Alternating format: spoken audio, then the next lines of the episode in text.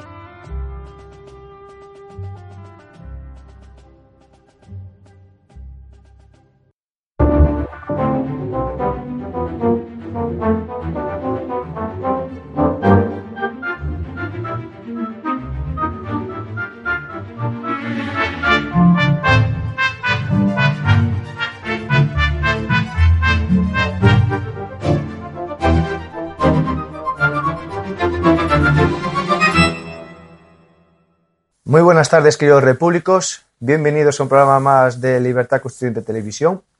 Seguimos con la serie de programas que titulamos en la Biblioteca de Trevijano y seguimos con nuestro colaborador y amigo, don Dalmacio Negro. Buenos días, don Dalmacio. Buenos días. Eh, en este caso vamos a hacer, eh, vamos a hablar sobre la, la actual confusión que hay entre ética y moral. ¿Qué nos puede decir al respecto? Porque es una confusión. Porque la moral, el hombre es un ser moral. Y la ética es la manera en que se manifiesta la moral en la realidad, en la convivencia. Eh, el, hombre es un ser moral porque tiene conciencia del bien y del mal. Otra cosa es que a lo mejor unos piensen que el mal es algo, consiste en una cosa, y otros piensan que el mal consiste en otra. O que el bien eh, es, otra cosa. Pero el hombre tiene conciencia del bien y del mal. Uno de los problemas que hay hoy y que tiene que ver con la, con la pérdida de la distinción es eh, que las ideologías tratan de llevar a la, a la indiferencia. La indiferencia ante el bien y el mal. Lo vemos ya todos los días en el cine, en todas las novelas, en la vida práctica. La gente se está volviendo indiferente. Lo cual es mucho más es muy grave y se nota, por ejemplo, en la pérdida del sentido del humor. Ustedes son mucho más jóvenes que yo y no se dan cuenta, quizá. Pero la diferencia entre el humor que había antes, que era un amor, por decirlo así, alegre, despreocupado. En cambio ahora el amor es bastante triste en comparación. Eh, hay que andar diciendo algo que, eh, que sea ideológico, que sea de otro tipo, que no sé, es una, es una cosa, se puede ver todavía, por ejemplo, un ejemplo que, que yo les di, que se me ocurre. Si ustedes van a países hispanoamericanos o a Marruecos, que está más cerca, yo hace tiempo que no voy. Países- a Marruecos hace tiempo que no voy desgraciadamente, que me gusta mucho. Eh, a lo mejor ven ustedes pobres que les piden. Y en Marruecos ocurre. Niños que les están pidiendo enseguida que vienen allí. Y como les manden ustedes comiendo fresco, se van riéndose. Como una gracia, sin enfadarse ni nada de eso. El pobre hoy en Europa, a mí me pasó un caso no hace mucho en Alemania, vamos, lo vi. Eh, al que no le da, le mira, puede mirarle con desprecio si pide algo y con, con odio. o con resentimiento, enfadado. Y en España está ocurriendo ya así. En esos países no.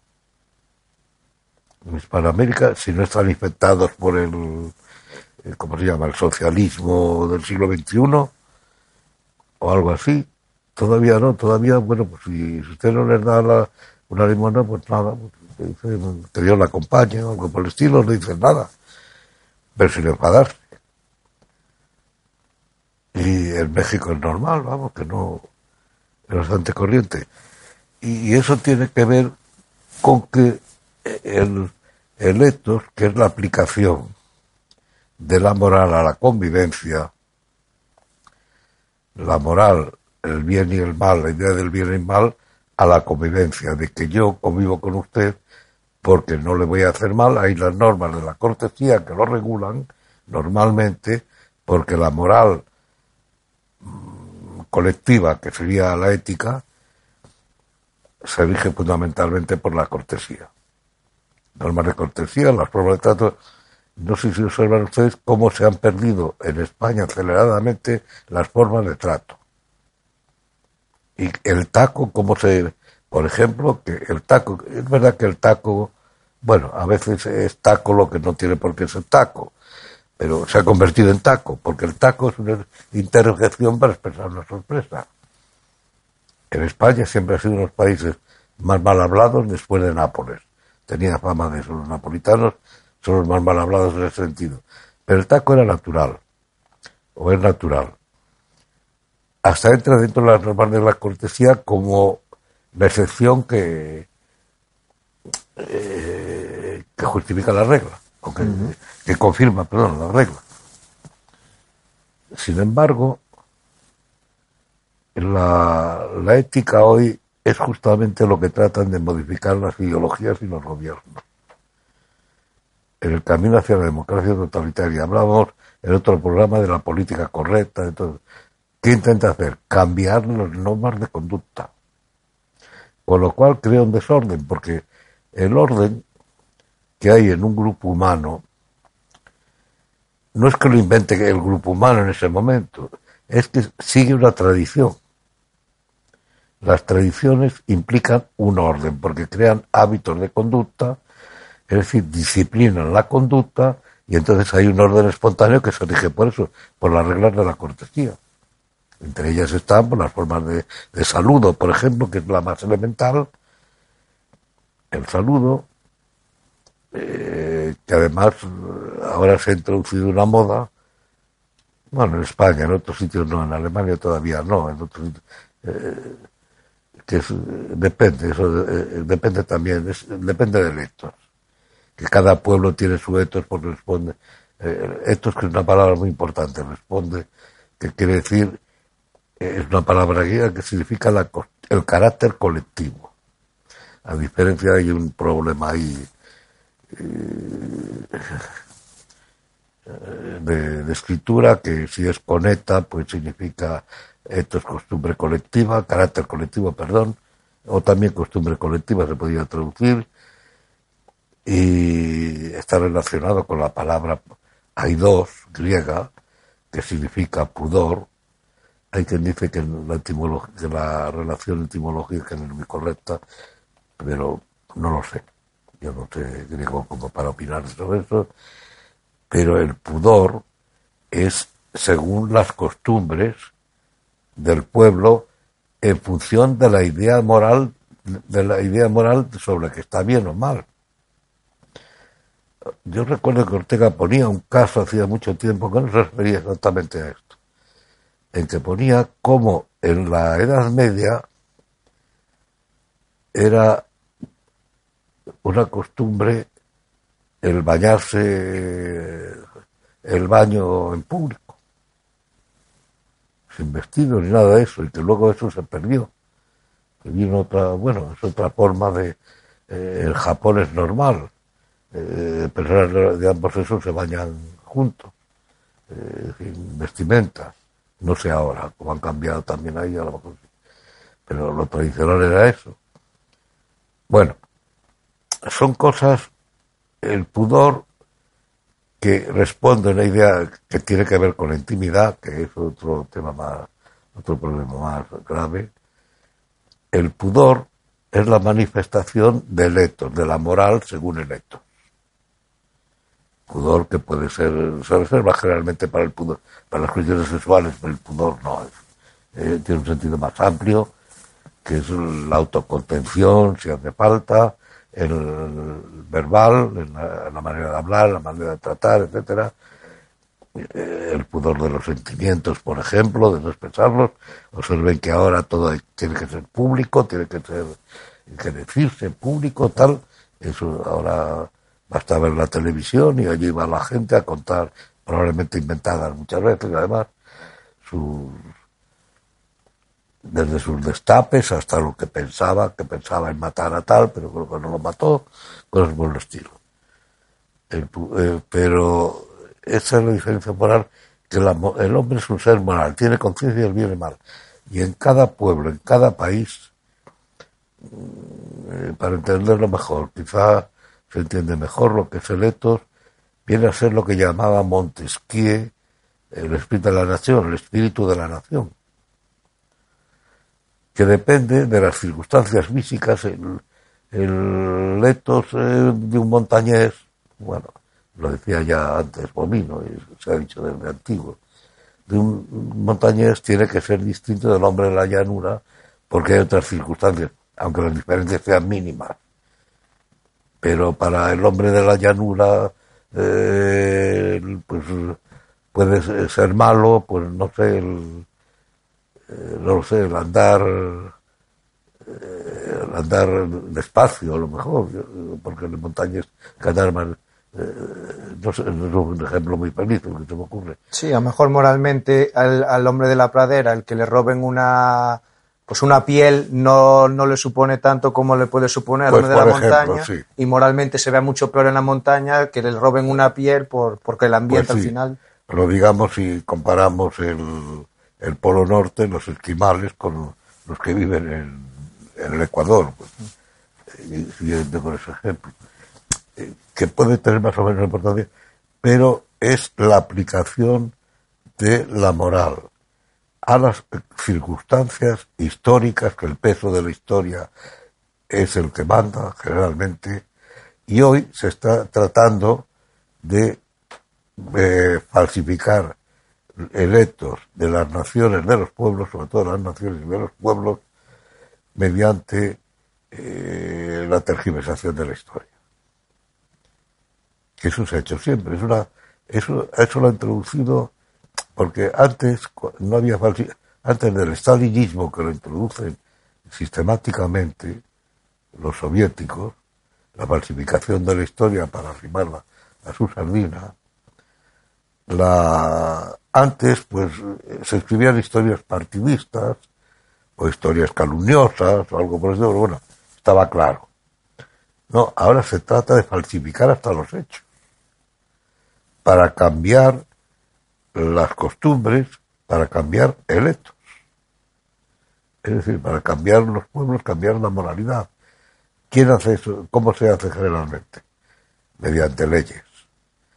Los estados o los gobiernos están tratando de cambiar la, moral, la moralidad. Es lo que se llamaría, en parte, algo de esto trata un autor que yo creo que todavía se lee, eh, Talmon, israelita, que tenía varios libros muy interesantes. Uno de ellos titulaba La democracia totalitaria, que es la democracia que impone otra vez la democracia, el juego que significa la democracia es imponer determinada forma de democracia. La democracia, concretamente, la servidumbre voluntaria, porque quien, quien impone lenguaje manda. En política, en todo en general, pero en política, quien impone el lenguaje es el que manda. Es el eh, eh, lo explica muy bien. Y dicho sea de paso, el libro de Orwell, 1984, y el de Harley, el está traducido el mundo feliz. En inglés es el bravo, el Brave New World, el nuevo mundo bravo, pero el sentido de nuevo, sorprendente, el mío, el, el, eh, son quizás los mejores manuales de política para entenderlo, porque es lo que se está haciendo en la televisión, eh, que la televisión es un arma poderosísima, porque la gente ya no lee, ve la televisión, no es lo mismo ver que leer.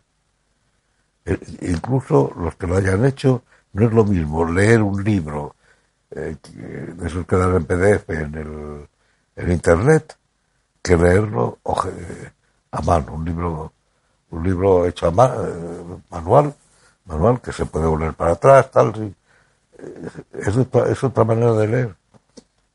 Que a lo mejor hay que ir a eso, que además que Internet, cuidado que eh, la técnica no es mala. En sí misma no es mala. Lo que pasa es que la técnica es neutral. Neutraliza todo, lleva la indiferencia. Entonces acaba con el lector y acaba con, con la moral y acaba todo.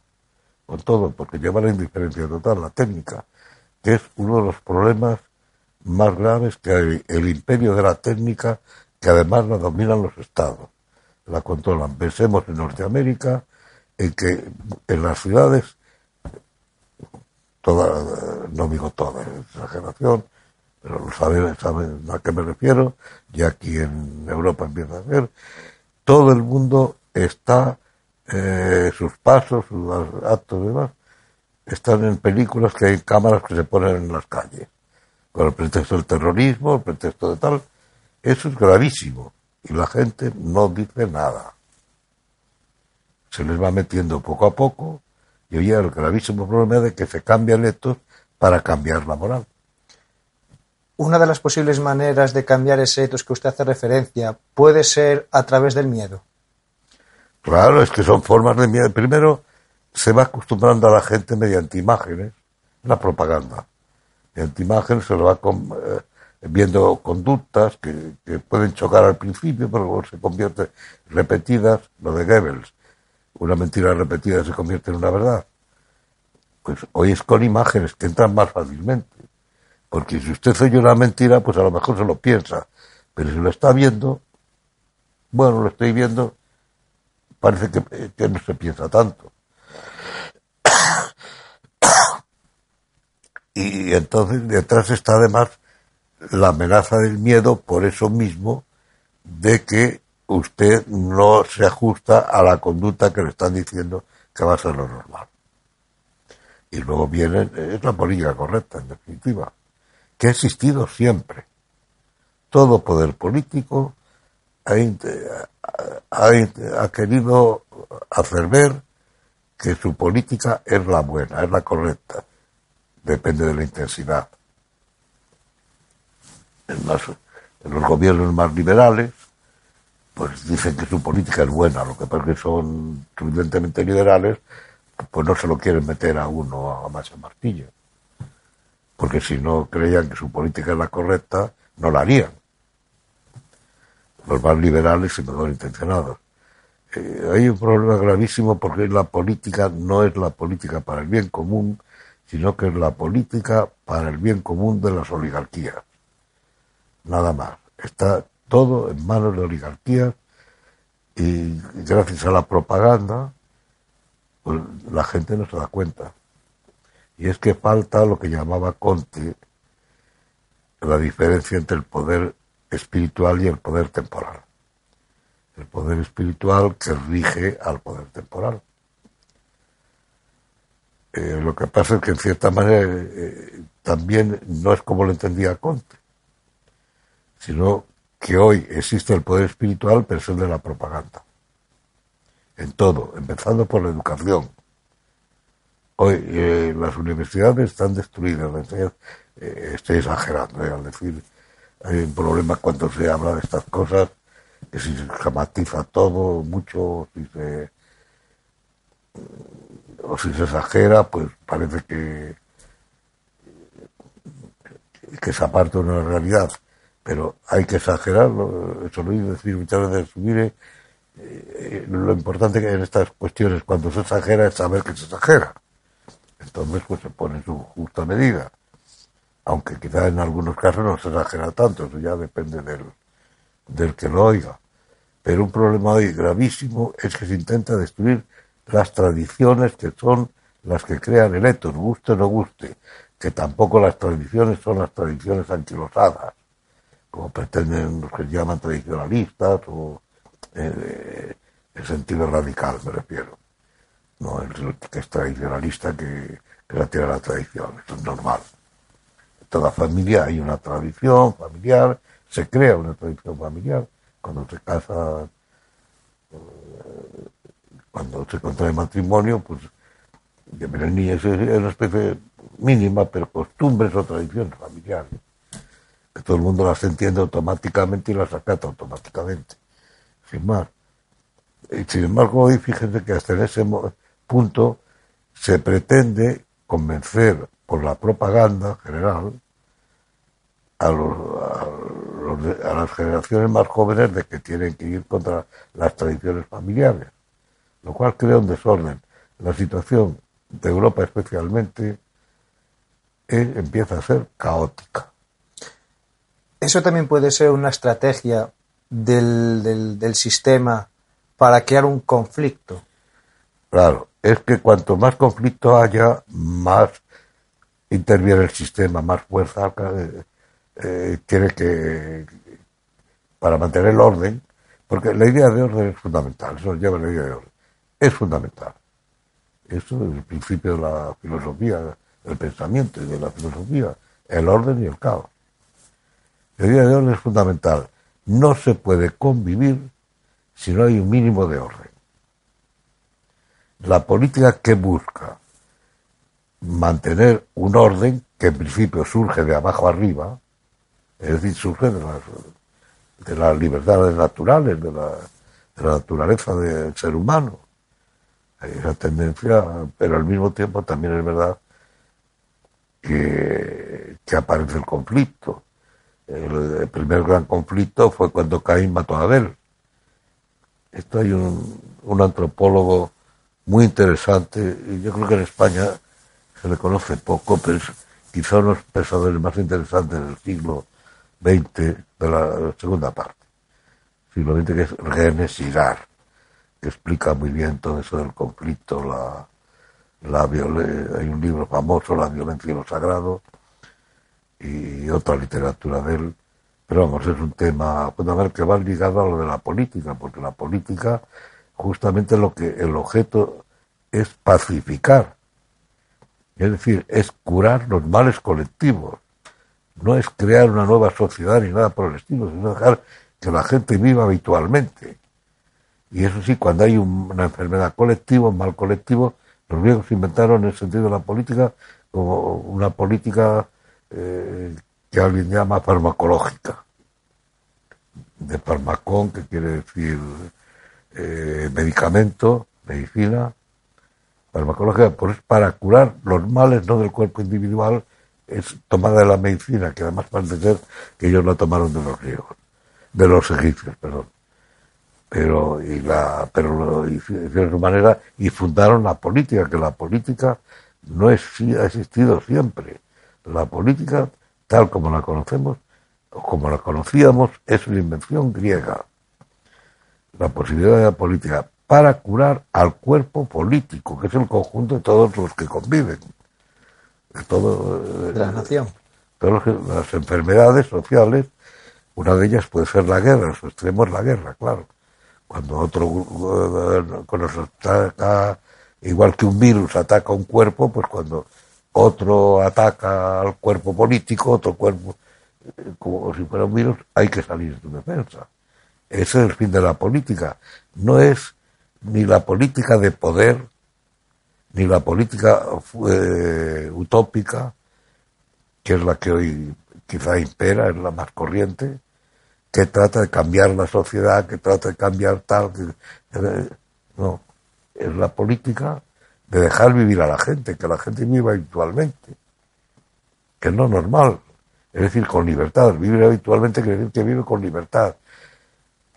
Constreñido por la responsabilidad que surge de los hábitos y de las tradiciones, pero que vive, vive libremente sin preocuparse de, nada. Y ahí está la política, lo político, para imponer orden e impedir eh, que esa convivencia normal, que se basa normalmente en la cortesía, si la cortesía no basta, pues aparece el derecho y ya lo político interviene cuando tampoco basta el derecho. Interviene lo la política. Sí, en líneas generales, en el estado natural del, ser humano, que es la libertad. ¿Qué es la libertad? Es el estado natural del ser humano. Libertas igual a natura. Eh, lo mismo que natura. Igual no porque es un término cuantitativo, sino idéntico a natura. Como se decía en la Edad Media, todavía la idea se conserva, no es que se haya perdido. Pero, pero la verdad es que hoy un ataque contra la, libertad del hombre, la abolición del hombre, que la llamaba Ray Lewis. Eh, la idea de abolir el hombre para crear un hombre nuevo, más o menos imaginario, más o menos. Eh, la idea de todas estas ideologías, el, el, más lo tocó el tema, pero la verdad es que había que separar más del leninismo que no tiene nada que ver. Vamos, tiene que ver en cosas, pero no, no, no es idéntico. Eh, más hablar del hombre nuevo, pero sí un poco. Pero en Lenin, en toda la, ideología soviética, es el hombre nuevo. La corrección política es el hombre nuevo. Hitler era el hombre nuevo, como Eladio, pero era el hombre nuevo, etcétera. Que es un tema fundamental, crear una, una raza humana completamente distinta. Eso es la política que domina hoy. Pues muy bien, don Dalmacio, si quiere lo dejamos por aquí, le, emplazo al siguiente programa. De. Muchísimas gracias por su colaboración. Nada, muchas gracias. Muchas gracias, queridos repúblicos, y un saludo hasta el próximo programa.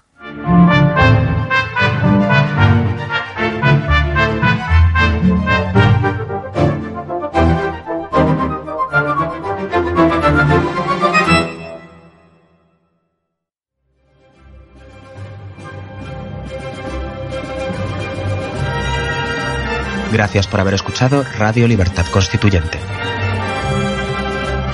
No olviden visitar la parrilla de programación en la nueva página web del Movimiento de Ciudadanos hacia la República Constitucional, en la dirección www.mcrc.es. Radio Libertad Constituyente. La libertad viene en nuestra busca.